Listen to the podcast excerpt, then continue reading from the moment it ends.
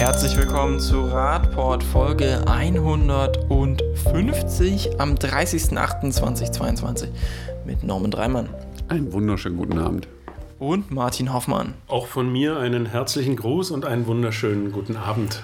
Und ich bin Marco und ich freue mich, dass wir doch wieder podcasten. Es sind zwei Wochen Pause dazwischen gewesen, nicht so wie morgen. Überhaupt nicht, du hast einfach nur nicht geschnitten. Deswegen dauert Ja, das jetzt ja, so ja. lange, bis der online ist. Ja, genau, deswegen liegt es daran. Wir haben ein bisschen was aufzuholen. In den letzten äh, Wochen ist ja doch ein bisschen was passiert im Verkehrsministerium, Martin. Äh, ist da was passiert? Haben die Fahrrad gefunden?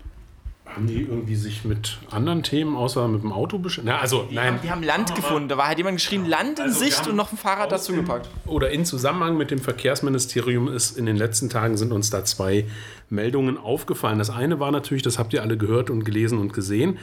Es gibt da diesen Expertenrat, der sich mit den Klimaschutzmaßnahmen beschäftigt. Und wir wissen ja alle, dass neben dem Gebäudesektor, äh, insbesondere der Verkehrssektor, eben beim, bei den Klimaschutzzielen bisher ziemlich daneben liegt und die Ziele nicht erreichen konnte. Und ähm, ja, nun. Das Verkehrsministerium meint, es voll im Plan.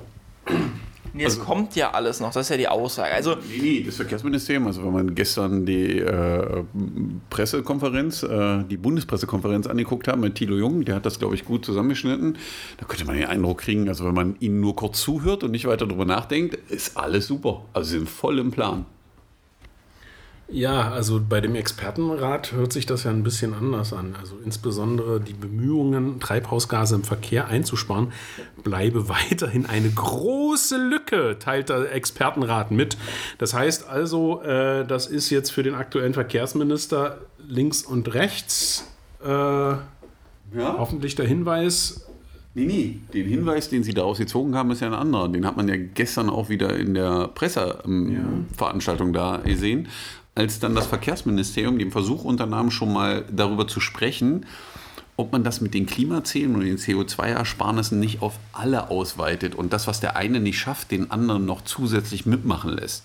Weil da fiel nämlich der Frau, von der Frau den Satz so, na, wir müssen das mal gucken, ob wir es in der Gemeinschaft hinkriegen, weil das Verkehrsministerium versucht schon, irgendwie seine Ziele nicht einhalten zu müssen und sie auf andere Ministerien outzusourcen, damit die das für sie machen. Das ist so, glaube ich, die Hoffnung, die die FDP da gerade hegt, wo man sagen muss, also Jungs und Mädels, nee, das wird Es nichts. gibt diese schöne Grafik, äh, das ist jetzt hinkt ziemlich, äh, aber es gibt doch diese Grafik, ähm, ich weiß nicht, ich glaube, es soll den Kapitalismus darstellen. Einer nimmt sich eine große Menge, es bleibt nur ein kleiner Krümelrest und darüber sollen sich dann die anderen streiten. Das heißt also, ich verbrate weiterhin äh, Und die anderen sollen und, und erfülle die Klimaziele nicht und äh, die anderen, die sich schon bemühen und die nachweisen können, dass sie erfolgreich sind in ihren Bemühungen, die sollen jetzt noch mehr machen, damit wir Tempolimits umgehen, damit wir weiterhin auch äh, Verbrenner fahren können und damit unsere Wirtschaft nicht zusammenbricht. Ja, ist ja auch völlig logisch, guck mal, weil die haben ja schon einen Weg gefunden und im Verkehrsministerium hat man den noch nicht gefunden. Es ist ja viel leichter, die anderen suchen zu lassen, als sich selber zu bemühen.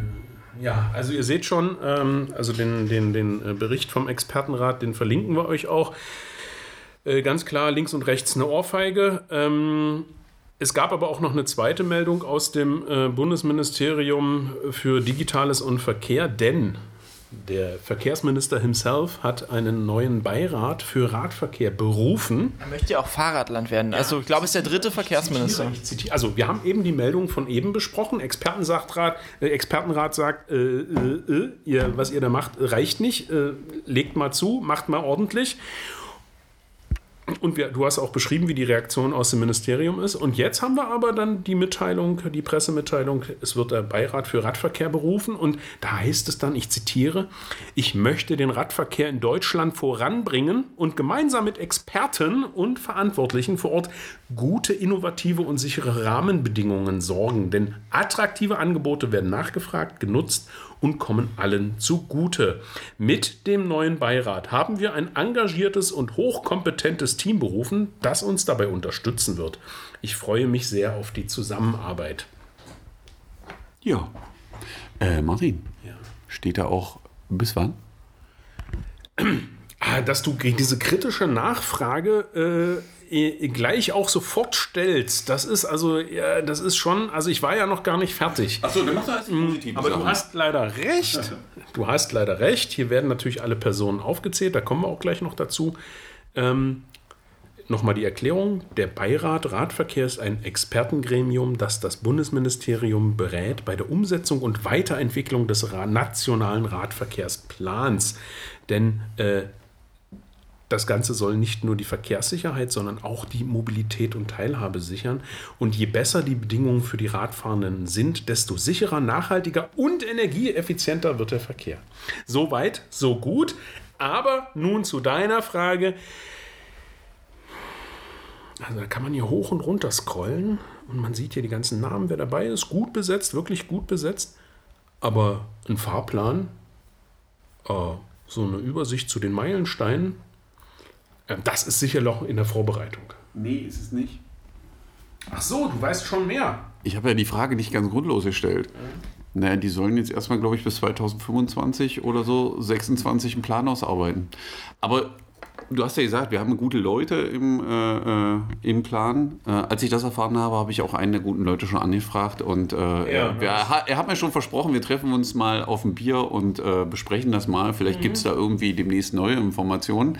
Äh, aber das war so eine der Randinformationen, die man leider vergessen hatte zu sagen. Aber es scheint da noch so ein kleines Problem zu geben, wo will man hin und äh, wann ist das denn Amboss? Also weil Pläne haben wir ja in Deutschland schon ganz viel gemacht und Papier beschrieben. Und wir wissen auch, das dauert. Das dauert. Man muss sich da auch die Zeit nehmen, man muss da auch lange planen und immer mal wieder zusammen Kaffee trinken und äh, die Ideen Ja, ich auch glaube aber- hin und her schwenken. Ja, aber ich glaube aber, dass die Expertinnen und Experten, die dabei sind, da wird der eine oder andere dabei sein, der Vielleicht den gehen wir nochmal ganz Druck kurz drauf ein, so frei vier Leute vielleicht, die, Ja. die herausstehen, Na Martin. klar. Also, wir haben erstmal, äh, es gibt Vertreterinnen und Vertreter aus Ländern, Städten und Gemeinden, aus Wissenschaft, Forschung und Lehre. Dann sind natürlich die Verbände ähm, äh, vertreten. Und ich sage jetzt hier einfach mal ein paar Namen. Ähm, also sind äh, Vertreter aus dem Ministerium dabei, aus Brandenburg und Baden-Württemberg und der Hansestadt Hamburg.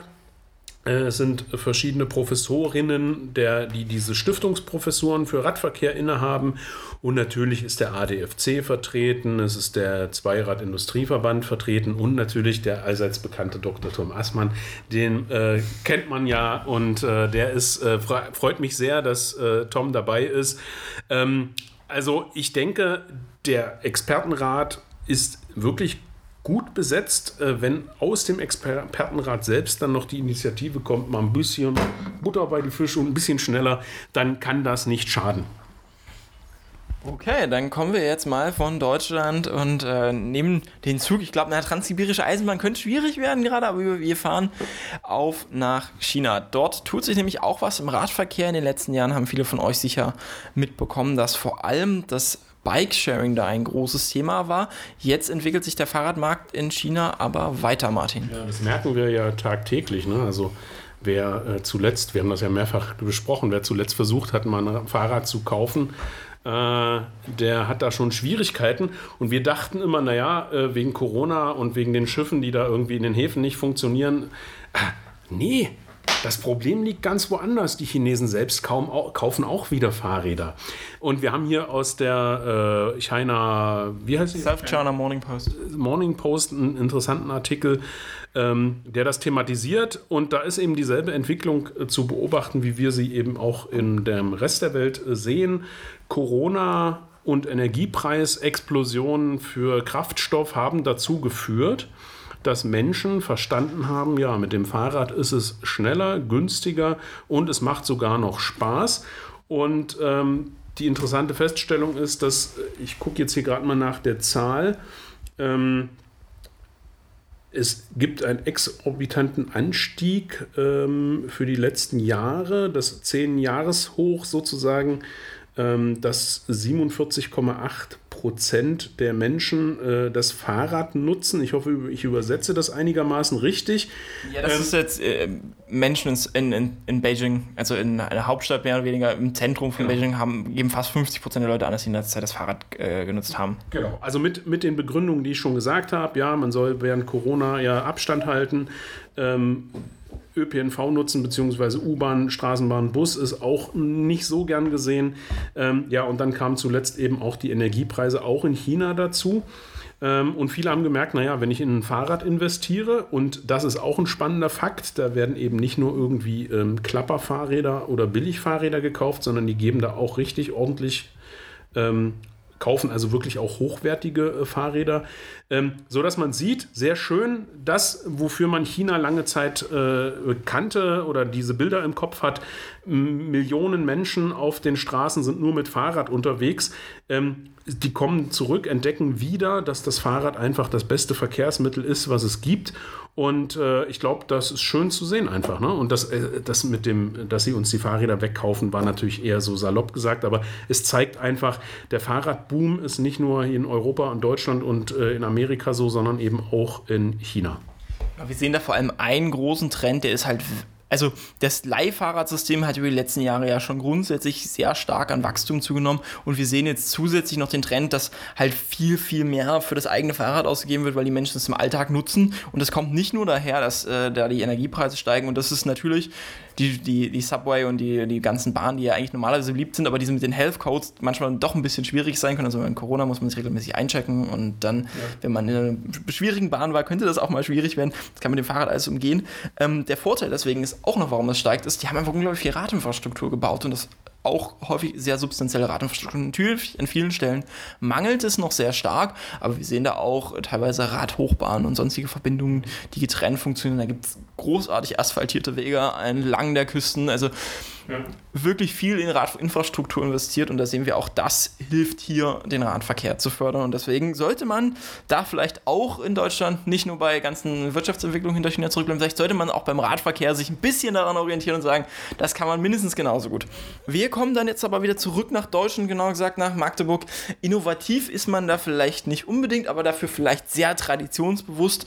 Vor kurzem gab es eine Stellungnahme zu äh, Schutzmaßnahmen in der Goethestraße. Also da gibt es Kreuzungen in der historischen Straße, das ist eine Fahrradstraße, die werden regelmäßig zugeparkt. Das fand jetzt aber die Denkmalschutzbehörde irgendwie nicht so geil und hat deswegen die Maßnahmen abgelehnt genommen. Ja, also man muss das ja ein bisschen ausweiten. Es gibt da Kreuzungen, die regelmäßig zugeparkt werden, weil der Parkdruck ja, so groß ist.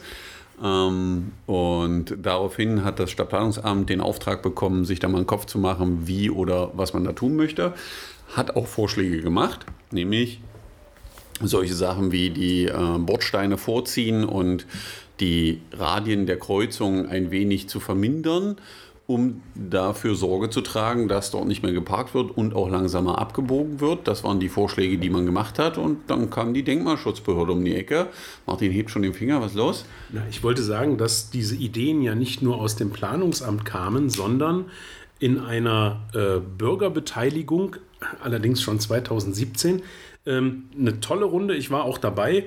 Ähm, man hat die Pläne ausgerollt in einem großen, ähm, in einer Aula in der Schule und dann saßen alle Beteiligten in drei oder vier Arbeitsgruppen auf dem Boden und haben sozusagen in die Goethestraße eingezeichnet, wie, das, äh, wie sie sich das vorstellen. Da kamen dann so Sätze wie, naja, die Goethe-Anlage, also das ist so ein, auch so ein Grünstreifen dann und da gibt es auch ein kleines Bächlein. Das ist ja mein Wohnzimmer und ich möchte, dass mein Kind hier auch äh, spielen kann. Und diese ganzen Vorschläge, die man jetzt denkt, oh, das waren Verkehrsplaner äh, und, und, Bauleute, nein, die kamen aus der Runde, weil Menschen, die sich mit dem Thema beschäftigen, durchaus selbst Ideen haben, wie man zum Beispiel äh, die äh, Bürgersteige so versetzen kann, dass man sie eben vor, vorzieht, damit man eine bessere, eine bessere Sichtweisen hat. Ähm, all diese Vorschläge kamen aus dieser Runde.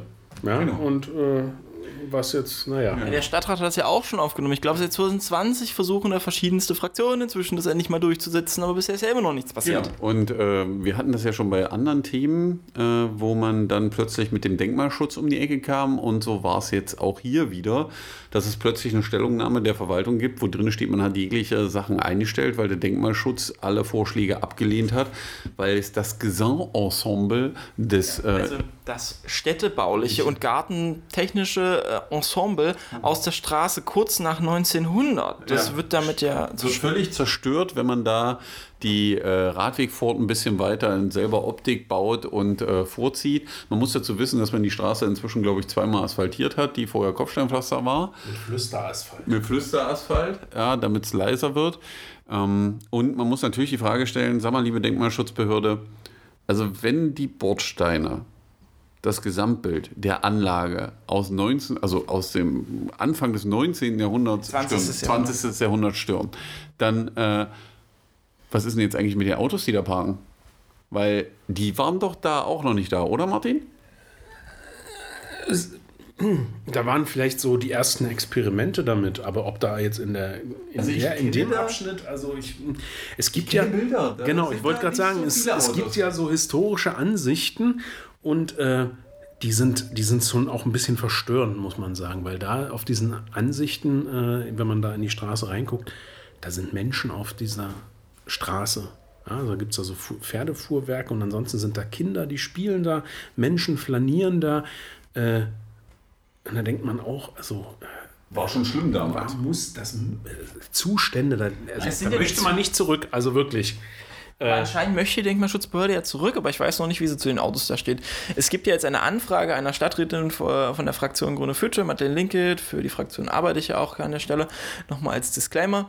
Aber die fragen jetzt an, wie sieht es denn jetzt eigentlich aus? Was, wenn jetzt diese vorgezogenen Bordsteine das äh, stören würden, wie sieht es denn mit den Autos aus? Wie es, zerstört das das Ensemble? Wie sieht es denn eigentlich mit der Klimakrise aus? Weil da ist ja eigentlich so ein Fluss, ist ja die Schrotanlage in der Goethestraße. Der Fluss, den gibt es gerade nicht mehr, weil äh, ist Trockenheit, die, die Blätter da von das dem Grünzeug auch mehr oder weniger die Hitze nicht mehr so aus. Vielleicht interessiert das die Denkmalschutzbehörde auch. Und wie ist das eigentlich mit den aktuellen Falschparken? Die verbergen ja diese wunderschönen Bordsteine auch in den Kreuzungen. Da hat doch sicher die Denkmalschutzbehörde schon was unternommen, um das zu unterbinden, oder nicht? Wahrscheinlich. Wir werden es ja herausfinden, wenn sie die Anfrage beantworten. Ich vermute, Sie würden sagen, da sind Sie nicht zuständig. Ja, dann verweisen Ja, aber wir sie sind ja anscheinend dafür Aber das zuständig. ist ja schon wichtig, weil ihre, äh, ihre Stellungnahme hat ja dazu geführt, dass man entschieden hat, man will nichts tun. Also man muss einfach dazu wissen, die Denkmalschutzbehörde darf da natürlich und muss auch äh, ihre Bedenken äußern, aber das muss dann niemand abwägen danach und eine Entscheidung treffen. Und irgendwie scheint es so zu sein, dass man sich in letzter Zeit gedacht hat, ach, wir sagen immer, der Denkmalschutz hat gesagt, dann sind wir schön raus aus der Sache und brauchen nicht sagen, dass wir das eigentlich nicht wollen. Aber da gucken wir mal dran, weil äh, drü- äh, drüber, wenn dann die Antwort ist, da ist für die Goethestraße, was dann die Denkmalschutzbehörde Ich habe da noch so ein wunderbares Beispiel aus dem Süden Sachsen-Anhalts. Da gibt es in so einem kleinen Dorf so ein historisches Gebäude. Da durfte man ewig nichts von wegreißen. Aber dann hat das Gebäude irgendwie so zu so einer Straßensperre geführt. Und dann war ganz schnell ziemlich viel von diesem Gebäude weg. Ja, ich, War ja irgendwie. ich habe da auch noch ein schönes Beispiel. Ne? Also wir sind ja in Sachsen-Anhalt, Dessau, berühmte Stadt, Bauhaus, ne? das Bauhaus, sehr schön. Das hat eine PV-Anlage auf dem Dach, aber so, dass man es nicht sieht, sondern die ist einfach nur flach. Ähm, das heißt also, alle, die da ankommen zum Fotografieren und sich das Bauhaus anschauen möchten, ähm, die sehen nicht, dass die Energieerzeugung, also die Stromerzeugung da äh, sozusagen vor Ort passiert. Und trotzdem sagt die Denkmalschutzbehörde, also das geht ja gar nicht. Also könnte man ja vielleicht, wenn man mit der Drohne drüber fliegt, sehen. Was war das Bauhaus? Das war das so Pragmatismus, Design follows Function und Das so. neue Wohnen, sage ich nur. Die- die- die- Und das neue Bauen. Ja, und ich könnte mir vorstellen, dass wenn die Jungs und Mädels heute noch leben würden, die das damals gemacht hat, und man mit denen darüber reden würde, die würden wahrscheinlich voll, also die würden nicht wissen, ob sie lachen oder weinen sollen an der Stelle. Und das Dramatische, äh, was heißt dramatisch? Das, was mich am meisten immer ärgert, ist, du hast ja diese Stellungnahmen bzw. Antworten äh, der unteren oder manchmal auch der oberen Denkmalschutzbehörde äh, äh, zitiert bzw. genannt. Du siehst dann immer, das ist abzulehnen, aber es werden überhaupt gar keine Gründe genannt. Es gibt ja, also mal- ich, klar, es ist ein Abwägungsprozess und dass ich jetzt nicht auf den Magdeburger Dom als allererstes äh, PV-Anlage baue, ist auch. Windrad muss da schon in der Höhe oder drauf. auf den Kölner Dom oder was weiß ich, was es so noch für historische Monumente gibt. Aber was mir immer fehlt, ist eine, Schlag, eine, eine, eine, eine, Begründung, wo ich sage, okay, wir haben abgewogen, aber nach Kriterienkatalog XY sagen wir, hier überwiegt jetzt wirklich der Schutz dieses Ensembles, des Gebäudes, der, des Straßenzuges, was auch immer. Aber das passiert ja nicht, sondern da steht einfach nur, aus Denkmalschutzgründen wird das abgelehnt. Wir kommen, mal zum, nicht. wir kommen mal zum nächsten Thema, nachdem wir hier wahrscheinlich irgendwann nochmal berichten, wenn die Antwort der Denkmalschutzbehörde kommt. Die wird sicher auch wird erkenntnisreich werden, sagen wir so. Wir, wir kommen zum nächsten Thema. Wir, äh, es geht um die Sternbrücke. Die ist ja seit dem Sommer äh, für den Autoverkehr geöffnet, jetzt auch mit Schulverkehr drauf. Das heißt, wir reden hier eigentlich von einer 2005 wieder eröffneten Brücke. Die wurde damals von den Nazis zerstört. Das war die letzte äh, Bastion, auf der sie sich verschanzt haben, auf der Insel äh, im, in, in in der Elbe sozusagen, die da ist, und da führten ein paar Brücken hin. Und natürlich hat man die gesprengt, weil man nicht wollte, dass die andere Seite angreift. Und diese Brücke war äh, jahrelang dann zerstört und wurde nach der Wende sozusagen mit Fördergeldern wieder aufgebaut und für Fußgehende, Radverkehr und ÖPNV zur Verfügung gestellt. Ja, Stichwort äh, selbstfahrender Bus jetzt sogar äh, freigegeben. Genau. Und diese Brücke ist eigentlich mehr oder weniger so eines der wenigen urbanen Zentren Magdeburg. Wenn man da im Sommer ist, fragt man immer irgendwelche Leute, die da Musik spielen. Da halten sich Kinder gerne auf. Da wird Straße gespielt für den Radverkehr. Es ist eine unglaublich wichtige Verbindung zwischen den ostelbischen Stadtteilen und dem Stadtzentrum. Es ist eine Verbindung für sehr viele Schulen unter anderem. Auch unter anderem für die Schule, die gerade beim Stadtrat in Magdeburg auf Platz 1 ist. Ähm, genau, jetzt ist sie für den Autoverkehr geöffnet und wir haben als ADFC ja schon weit vorher kritisiert, dass diese Öffnung wahrscheinlich mit ziemlich vielen Problemen einhergeht.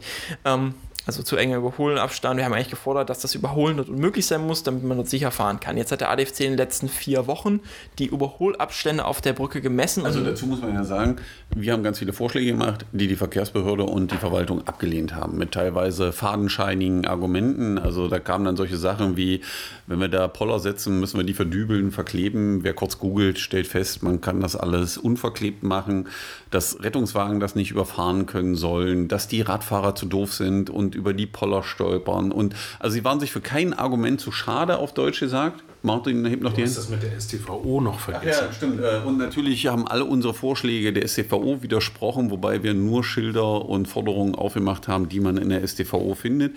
Auch die Behauptung, die die Verkehrsbehörde da aufmacht, hat sie, wie auch die Denkmalschutzbehörde, zu keinem Zeitpunkt mit irgendeinem Gesetz hinterlegt, also mit einer nachvollziehbaren Argumentation. Sie haben nur Behauptungen aufgestellt. Teilweise wurden ja auch nur Teilinformationen veröffentlicht. Genau, ja, dann wurden äh, Informationen weggelassen, nur damit die Stadträte nicht den Eindruck kriegten, sie wollen nicht. Aber mal äh, das alles egal, also die Brücke war offen, also haben wir uns gedacht, ah, wir haben noch da was, das nennt sich OBS, äh, der Open Bike Sensor, mit dem man die Abstände messen kann und äh, haben als ADFC dann vier Wochen lang Messungen durchgeführt auf der Brücke und die Abstände mal ja, erfasst. Und da kamen interessante Sachen raus, oder Marco?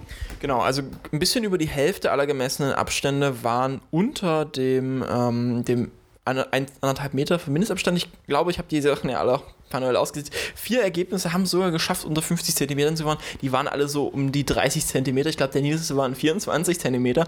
24 Zentimeter, das muss man erstmal schaffen.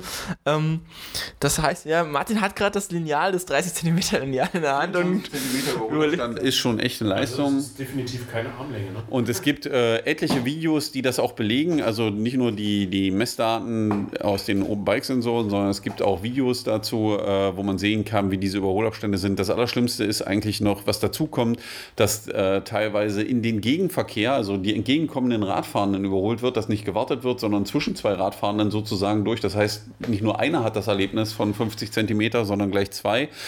Ähm, was am Ende dazu führt, dass ein Teil der Radfahrenden auf die Fußwege, die Fahrradfahrer freigegeben sind, inzwischen verdrängt werden und damit das Problem auf die Fußgehenden übertragen wird. Und äh, wir werden natürlich weiter daran arbeiten, dass diese Situation nicht so bleibt, wie sie ist und sich auch nicht erst das dann ändert, wenn äh, irgendjemand zu Schaden gekommen ist.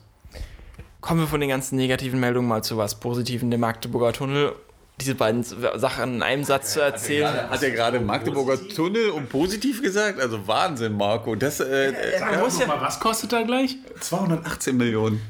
Ja, genau. Wir reden jetzt aber nur um irgendwas, was so einen sehr kleinen Betrag dessen kostet. Nämlich, Es gab vor kurzer Zeit eine Aufregung darüber, dass ein Mast bei diesem Großbauprojekt mitten auf einem Radweg gebaut wurde. Darüber haben wir auch im letzten Podcast äh, berichtet und habe darüber auch erzählt, dass man da ja dann so freundlicherweise über Katzenstreu drüber fahren durfte, weil man ja ähm, dort die Asphaltbahn für den Radverkehr nicht öffnen wollte. Jetzt gab es aber ein paar positive Entwicklungen, denn Norman war da unter anderem zu einem Vororttermin. Genau, also ähm, man muss dazu sagen, äh, der eine oder andere hat es ja vielleicht auf Twitter auch verfolgt, äh, mit dem Masten, der dort war. Ähm, aber ich glaube, dass die Situation ganz gut ist für alle, die den Podcast hören, dass es eben wichtig ist, mitzumachen. Also dass Demokratie und äh, Dinge, die sich entwickeln, davon leben, dass die Leute mitmachen. Es kam ja zu der Situation, dass dieser Pfeiler gepostet wurde, den man mitten auf den neu gebauten Radweg setzte und äh, der Aufstand und die Lächerlichkeit relativ groß war. Ja, die Reaktion der Ottostadt oder der Verantwortlichen an der Stelle war ein bisschen unbeholfen, so will ich das mal bezeichnen, führte noch zu mehr Chaos an der Stelle. Ähm, auch wir haben dann eingegriffen. Und daraufhin kam die Aussage, man wird das Problem beseitigen. Dann stellte man so ein paar Barken hin, das war alles ein bisschen komisch. Wir hatten dann noch eine zweite Stelle, die wir gar nicht öffentlich ausgespielt haben, die wahrscheinlich dieselben Reaktionen herbeigeführt hätte äh, gefunden und haben dann direkt Kontakt mit dem Bauleiter, äh, Herrn Fuß, aufgenommen, also der Verantwortliche der Tunnelbaustelle. Ähm, und das Glück traf sich, dass es auch gleichzeitig mit einer anderen positiven Sache zusammenkam, die wir den Stadträten und vielem Einsatz zu verdanken haben, dass der Radweg, der dort neu gebaut wird, oben drüber, da wollen wir jetzt über die eine Stelle nicht reden, die viel zu schmal wird, aber ansonsten komplett asphaltiert wird mit rotem Asphalt und diese Asphaltierung statt und der Fuß bat dann darum, dass wir uns vor Ort treffen, die Problemstellen angucken und auch den neuen Radweg schon mal angucken. Und das war letzte Woche Montag, glaube ich, haben wir uns mit dem Fuß getroffen, war ein sehr äh, entspanntes, äh, entspannte Runde. Ähm, wir können eins dazu sagen, der Mast ging nicht an eine andere Stelle zu setzen, die man dort gesetzt hat, weil ähm, wenn man sich ein bisschen mit dem Thema beschäftigt, das mussten auch wir lernen, wenn man manchmal in dieser Stadt gräbt, weiß man nicht, was man findet. Ja, also es ist nicht so, dass man da nur ein paar Knochen findet, sondern liegen da ein paar Leitungen rum, die dann eigentlich nicht liegen sollten, die in keiner Karte verzeichnet waren. Und der Fuß beschrieb dann, dass sie sechs oder sieben Probebohrungen gemacht haben, um diesen Masten aufzustellen. Der war auch ein bisschen größer, man musste ihn hinstellen. Der ging also nicht auf das alte Fundament, was man da sah. Und ähm, ja, dann stellte man fest, dass man das die freie Stelle war, wo man ihn setzen konnte und da hat man ihn eingebuddelt. Das war natürlich an der Stelle dann nicht so richtig clever in der Kommunikation, aber die jetzt gefundene Lösung löst noch ein anderes Problem, weil man im Neubau oder damals bei den Planungen nicht bedacht hat, dass es zu Konflikten unter den Brücken, also die, der Radweg und Fußweg, der auf diese Ampel zuführt, äh, führt, kommt. Ähm, das stellte man jetzt aber in den letzten zwei Jahren fest, dass hinten am Ende, wo die Brücken waren, da kam man aus dem Dunkeln und Fußgehen und Radfahrende kamen sich da regelmäßig in die Quere. Also hat man sich jetzt dazu entschlossen, nach der Kritik, die auch kam, den Radweg und Fußweg komplett zu tauschen. Also man baut das nochmal aus, tauscht die Seiten, die Flächen bleiben gleich, also der Radweg bleibt weiter so groß, wie er war, äh, was dann zwei Probleme löst. Zum einen ähm, die äh, Konfliktstelle der Fußgehenden und Radfahrenden und zum anderen, dass der Mast dann an der richtigen Stelle steht und nicht mehr auf dem Radweg. Das fanden wir schon mal sehr positiv. Dann haben wir uns noch den neuen Radweg angeguckt auf Asphalt und ich muss sagen, ähm, bei aller Kritik, die auch berechtigt ist an dieser Tunnelbaustelle, das ist das erste Mal, dass Magdeburger Radfahrende und Radfahrende und auch aus anderen Bereichen, ihr könnt gerne vorbeikommen und gucken, wenn der offen ist ab dem 16. Äh, September die Möglichkeit ist, niederländische Verhältnisse zu erleben, also was die Oberfläche angeht, mal zu erleben, was es bedeutet, auf Asphalt zu fahren und auch keine Bordsteinkanten zu haben. Also das ist wirklich großartig.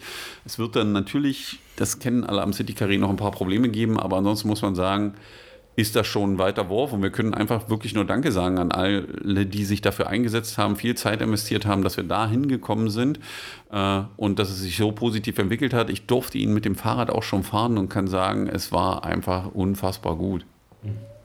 Also ich äh, kann das nur noch mal unterstreichen, was du gesagt hast. Ne? Also wie wichtig es ist, dann eben diese direkten Gespräche zu, äh, zu führen, zuzuhören. Du hast das an dem Mast jetzt sehr gut beschrieben. Das ist eben manchmal, ne? aber es wurde trotzdem jetzt ein Kompromiss gefunden. Wir haben eine Lösung. Ähm, was ich an dem ganzen ähm, Prozedere noch spannend finde, ist, wir hatten ja ähm, auch die Radinfrastruktur im äußeren Bereich jetzt schon fertig gebaut, wo sie einfach normale Verbundpflastersteine mhm. wieder gelegt haben, alles in Grau. Mhm. Ne? Und jetzt sind sie ja dabei und äh, färben das sozusagen nach über die ja, Art und Weise. Mhm. Genau. Über die Art und Weise und wie lange das hält, ja, ich weiß, da müssen sie immer wieder drüber. Aber spannend finde ich das visuelle Erlebnis. Du siehst wirklich, wie sich die Leute aufteilen, also Fußgänger und Radfahrende. Du siehst ganz klar, okay, das hier ist unser Raum, das ist unser Raum. Äh, vorher, ja, ist doch egal, welche Steine da liegen. Nein. Und ja, Farbe ist keine Infrastruktur. Aber, aber sehen. Ich habe selber live noch nicht gesehen. Das, das ja. ist wirklich ja? ein tolles Erlebnis. Also sicher gibt es an der einen oder anderen Stelle immer noch, wo ich sage, aber grundsätzlich, dass man jetzt diese klare Aufteilung farblich sieht, das ist ein enormer Vorteil. Und auf dem neuen Asphalt bin ich ja mal gespannt. Ja, aber wie gesagt, das ist eben das Aller, Allerwichtigste. Also es ist auf der einen Seite, wer den Podcast jetzt hört und sagt, ja, ist ja schön, dass ihr das alles gemacht habt und einsetzt, das würde nicht funktionieren, gäbe es nicht so viele Unterstützer. Ja. Also das ist eben das Wichtigste überhaupt, dass man Mitglied wird irgendwo und also wenn man es unterstützen will und einfach nur Mitglied wird, zum Beispiel im ADFC oder im VCD oder irgendwem, also irgendwem die Stimme geben und dass die sich dafür einsetzen und das voranbringen. Weil nur wenn die andere Seite dieses Gefühl hat von es ist groß oder auch mal selber eine E-Mail schreiben, das sind Dinge, die dafür sorgen, dass solche Dinge so kommen, wie wir sie jetzt erlebt haben. Und das war ja beides ein relativ langer Kampf. Und wer jetzt hoch motiviert ist und sich denkt, oh, wie, wie mache ich denn jetzt direkt mit? Oh, ich will jetzt unbedingt, ich will auch was erreichen, ich will auch rote Radwege gebaut kriegen dann habe ich einen guten Tipp vom 16.09. bis zum 22.09. ist ja die Europäische Mobilitätswoche und die findet unter anderem in Magdeburg statt, aber auch wahrscheinlich überall in allen anderen Städten, in denen ihr äh, so unterwegs seid. Und am 16.09. ist unter anderem der Parking Day. Schaut doch mal, wo der bei euch stattfindet, wer was irgendwo macht. Da könnt ihr nämlich einfach mal ganz entspannt wahrscheinlich auf eine Parklücke kommen, auf der normalerweise ein Auto steht, euch in vielleicht ein improvisiertes Café setzen, eine Fahrradstation oder sonst irgendwas. Und in Magdeburg könnt ihr jetzt am 18.09. um 14 Uhr, Norman, zum Domplatz kommen um zur Fahrraddemo zu kommen. Ja, stimmt. Und dann fahren wir alle zusammen über Magdeburger Ring auch. Ja, da können wir wieder erleben, was es bedeutet, auf einer geilen Asphaltbahn zu fahren. Äh, also, wer das noch nicht erlebt hat und in der Nähe von Magdeburg ist oder auf dem Weg hierher, äh, plant das ein, kommt an dem Tag vorbei und dann fahren wir alle zusammen eine Runde durch die Stadt. Wir zeigen euch die ganzen Baustellen mal und was fertig ist. Da fahren wir, glaube ich, überall vorbei. Wenn ich so an die Route denke, die ist relativ umfangreich. Wir fahren den einen oder anderen Tunnel. Äh, das wird großartig. Ja, und vor allen Dingen, mir, fällt, mir fallen zwei Sachen ein. Erstens, bei dem Eingang eben zu dem Thema, habe ich gedacht, der kommt jetzt sofort auf die Einstiegsmitgliedschaft beim ADFC, aber nein, es ging um die Mobilitätswoche. Und das Zweite ist, mir fällt gerade ein, wir, äh, wir fahren ja gemeinsam bei der Demo und ein paar Tage vorher zeigen wir ja die Infrastruktur Magdeburgs äh, Katja Diel. Ja, stimmt, die kommt ja auch. Ja? Wer äh, Katja Deal live erleben will, das wird auch in der Woche möglich sein. Das sind zwei Veranstaltungen. Marco, hilf mir mal mit den Terminen. 13. und 14. 13. ist äh, eine Veranstaltung in der Stadtbibliothek und am 14. ist sozusagen äh, Halligalli den ganzen Tag mit äh, durch die Gegend fahren ähm, und noch mehreren Veranstaltungen. Und dann abends ist eine Diskussion mit, glaube ich, auch Vertretern vom Stadtplanungsamt. Das wird sicherlich interessant. Also und, und, und wer Katja Diel noch nicht kennt, ähm, sie hat ein Buch geschrieben, Autokorrektur, einfach mal googeln, groß. Also einfach mal kaufen und lesen und nicht ja, genau. vorher nachdenken. Ja, genau. Äh, kaufen, nachlesen ist ein großartiges Buch und äh, ich kann das auch nur jedem empfehlen, der sich für das Thema Radverkehr einsetzt weil es dem einen oder anderen die Möglichkeit gibt, das mal auch aus einem anderen Blickwinkel zu sehen, warum man sich für Radverkehr einsetzen soll, muss und kann und was das so mit Mobilität zu tun hat und wie wir aufgestellt sind in dieser Welt. Außerdem ist es ja Ende August, also ich glaube, der Spekulatius kommt langsam in die Regale. Kann man auch schon mal ans Weihnachtsgeschenk denken, da kann man das Buch sicher auch kaufen, weil es, glaube ich, auch gut geeignet, um es zu verschenken, um das den Leuten definitiv, zugänglich zu machen, die da nicht definitiv, so Definitiv, äh, das Menschen zugänglich zu machen und das ist auch so geschrieben, dass die das auch verstehen. Also man muss da nicht hochwissenschaftlich rangehen. Das äh, funktioniert schon so, dass da die eine oder andere Frage gestellt wird, über die man da mal nachdenken darf. Und das ist schon überraschend. Dann viel Spaß beim Radfahren und Lesen und wir hören uns vielleicht nächste Woche wieder. Bis dahin, Über gute Fahrt. Vielleicht, ich verstehe gar nicht, warum ja. wir vielleicht sagen. Natürlich hören wir uns nächste Woche wieder. Ja? Na klar. Bis äh, nächste Woche also. Das wäre ja dann der 6. September. Ja, steht bei mir im Kalender. Also ich bin da. Bis nächste Woche.